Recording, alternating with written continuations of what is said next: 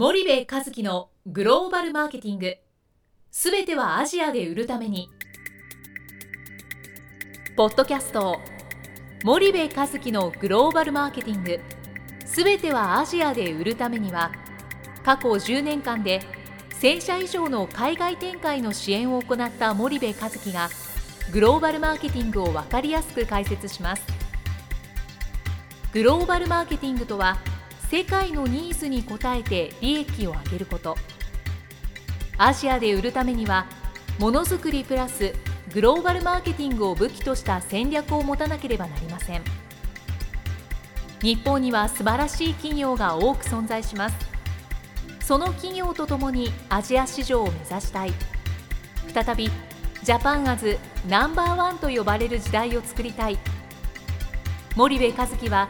そんな思いを持ちながらこの番組を皆様にお届けいたします。こんにちはナビゲーターの東太郎です。こんにちは森部和樹です。じゃあ森部さんあの、まあ、ディストリビューターとの、まあ、事前交渉というかパートナー契約、まあ、契約書を結ぶ前に、はい、どういった交渉をししていったらいいのかっていう話し合いで、うん、少し何回か数回に分けてやってきたんですけども、はい、まあ、前回最初最終的な話で、うん、まあディストリビューターのマインドセットとスキルセットが重要ですよねと。でそれぞれによって解説してもらったと思うんですけど、まあ、ステージによって、あのまあ、そのマインドセットが重要なのかスキルセットが重要なのか、どちらが重要なのかっていうのは、あの違ってくるというお話がちらっとあったと思うんですが、その辺についてもう少しお聞かせいただければと思うんですが、はい、えっと、1億を目指そうが10億を目指そうが100億を目指そうが、はい、えっと、ディストリビューターなんて大半が家業のオーナー社長なんで、はい、その家業のオーナー社長のマインドセット、うん、つまりはやる気であったり、はい、会社経営に対する考え方うん、それからその商品に対する熱意、はい、ここが欠けてたらもう全くうまくいかないんで、うんうん、ここはもう完全に、えー、欠けてちゃだめ、はい、マインドセットはマストです、はい、でスキルセットに関しては1億をやるスキルセットなんていうのはあんまり大したもんでもなくていいし、うん、10億もそんな大したもんではなくていいと、うん、ただ100億とかレラティブマーケット2割とかっていうと、うん、相当高いスキルセットがないと物理的に難しいですと、はい、でこのスキルセットスキルセットっていうのは小売との関係性であったりとか、えー、自分たちのそのチャンネル力であったりとか、配下力であったりとか、セールスの質であったりとかそういう物理的な商品を流通させるための力のことを言っていて、はいはい、で売り上げが大きくなればなるほどこのスキルセットは高いものが求められると。なるほどなるほど。その一つ目のマインドセットの方をもう少しお聞きしたいんですけども、はい、まあ、オーナーがそのやる気があるかどうかっ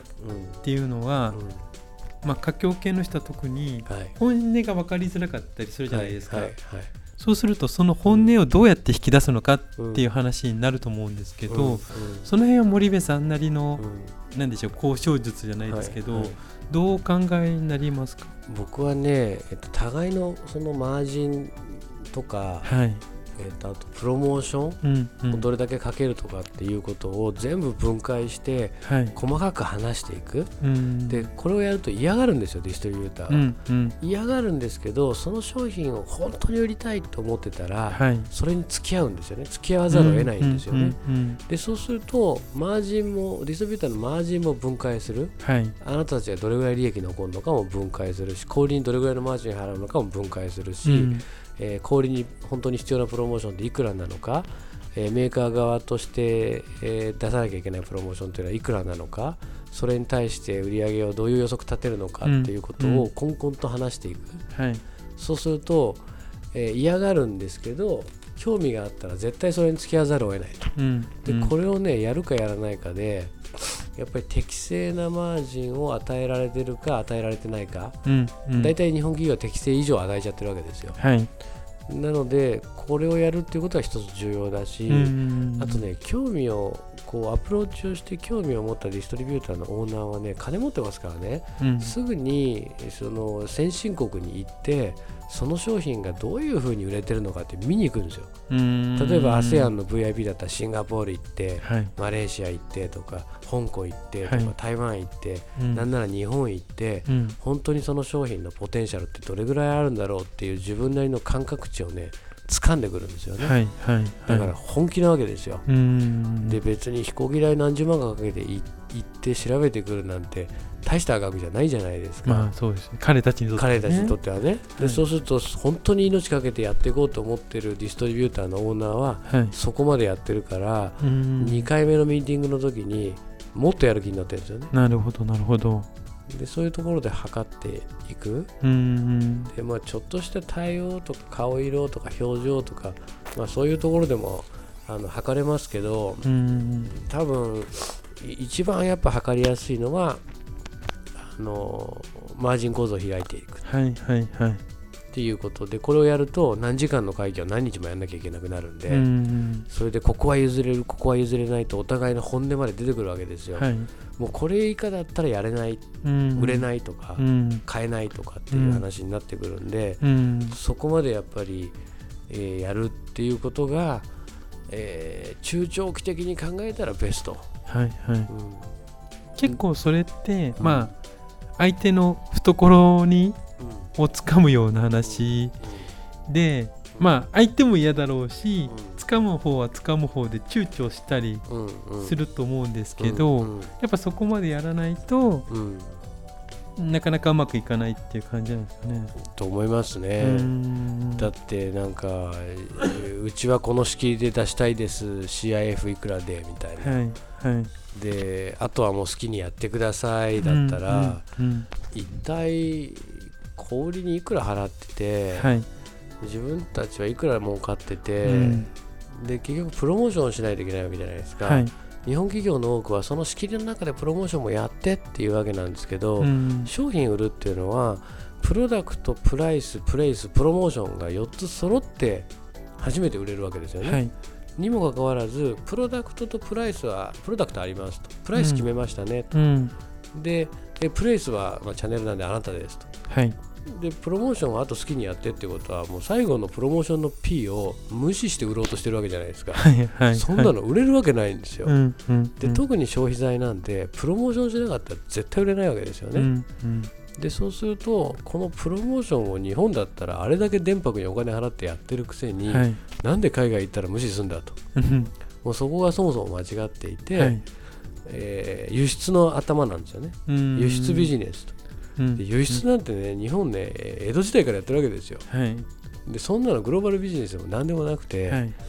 いかに輸出の形態であってもチャンネルビジネスをしなきゃいけないかと。はい、でチャンネルビジネスをするっていうことは、そのターゲットとしている相手国のディストリビューター、リテーラー、うん、それから消費者、コンシューマー、はい、これらを全部可視化するってことなんですよね。なるほど、なるほど。で、これができなかったら、レラティブマーケット20%なんていうのは絶対に取れないって僕は思ってますけどね。なるほど。でもう一つの,、そのディストリビューターのスキルセットっていうところだと思うんですけど、結局まあステージによっては違うけれども、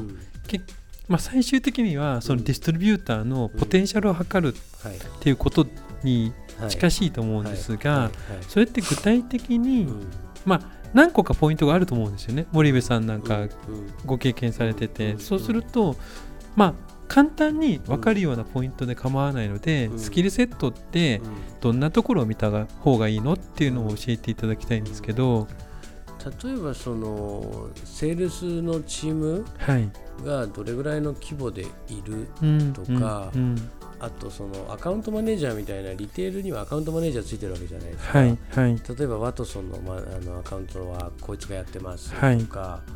あとなんかロビンソンズはこいつですとか、はい、ピュアゴールドはこいつですとか、はい、アルファマータはこいつですとか、はい、まあ、いるわけですよねいろんな国でね、でそうするとそのアカウントマネージャーの質を見たらどれぐらいこうリテールと関係が築けれそうなやつかとかっていうのはすごくわかるんで、結構ねセールス見るよりアカウントマネージャーの質はい、これすごく重要になると僕は思ってるんですよね。そのよくキーアカウントマネージャーみたいなことで言われるような、そのディストリビューターにとって重要な小売を見ているマネージャーの、まあ、人間性を見るのか、人間質を見るのかちょっと分かんないですけど、そういったことを見るってことですか？そうですね。もう両方ですよね。でディストリビューターごとにキーアカウントマネージャーと合わせてって。はいはいはい、絶対あった方がいいですよ。でキーカウントマネージャーを比較する。当然オーナー社長同士も比較するわけじゃないですか、はい、けどセールス比較するって大変ですよね。何人もいるしばらつきあるし、いいセールスもいれば悪いセールスもいると、うん、ただそのセールスを束ねてるわけですよね。キーアカウントマネージャーっていうのは、うん、でそうするとこのキーアカウントマネージャーの質を比べるっていうのは結構分かりやすいですよ。いやこいつ仲いいって言ってるけど多分これじゃ難しいだろうなとキーアカウントマネージャーと1時間ミーティングしたら、はい小売のことどれだけ分かってるとか、本当にこの小売とどれだけの関係があるとかっていうことが垣間見れるんですよ。なるほどなるほど。なのでキーアカウントマネージャーを絶対に会議に出席させる。はいはい。これはあの結構あのキーポイントキーポイントですごい重要なこと言ってる。ちょっと重要なことをこの場でばらしちゃいましたけど、えー、でもこれすごい重要なんですよね。そこからやっぱり、うんまあ、小売との関係性がどうなのかっていうのを、まあ、プリンシパルが、まあ、日本企業が推測するっていう。センスがある人だったら絶対感じるんでね、うんうんうん、いや全くやったことないし経験ないしっていうと感じないかもしれないけど、はい、センスがある人は絶対感じるんで。でね、うん、セールスとはねもう顔つきも喋り方も、立ち振る舞いも違うんですよ。キーアカウントマネージャーっていうのは。うん、で社長が最も失いたくない人材なんで、ね、まあ、一番信頼してる人ですよね、でこのキーアカウントマネージャーが転職でもした日には、はい、そこのキーアカウントを失う可能性すらある。そういう人材じゃないですか、はいはいはい、だからキーアカウントマネージャーっていうのは超重要。なるほどなるほど。でも日本企業の多くはキーアカウントマネージャーになんか合ってないと思いますよね。なるほどね。じゃあその人たちを、まあ、比較していくと、うん、まあなんとなく感じるものがあるということですね。わ、うん、かりました。はい、じゃあ最後にちょっと一言お願いしたいんですけど、はい、はい、えー、ディストリビューターとは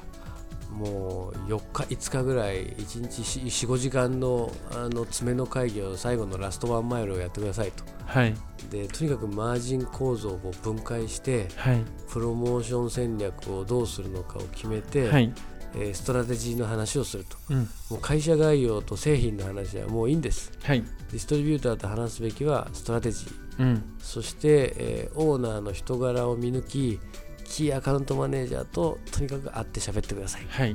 えー、それが肝だと思います。わかりました。じゃあ森部さんあのありがとうございました。はいありがとうございました。本日のポッドキャストはいかがでしたか？番組では森部和樹への質問をお待ちしておりますご質問は podcast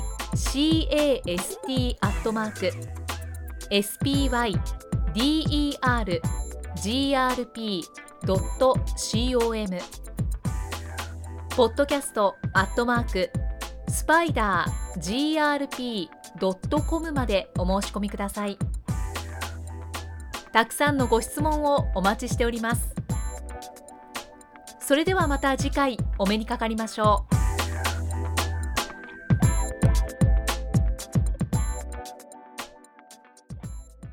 森部和樹のグローバルマーケティング。この番組はスパイダーグループの提供によりお送りしました。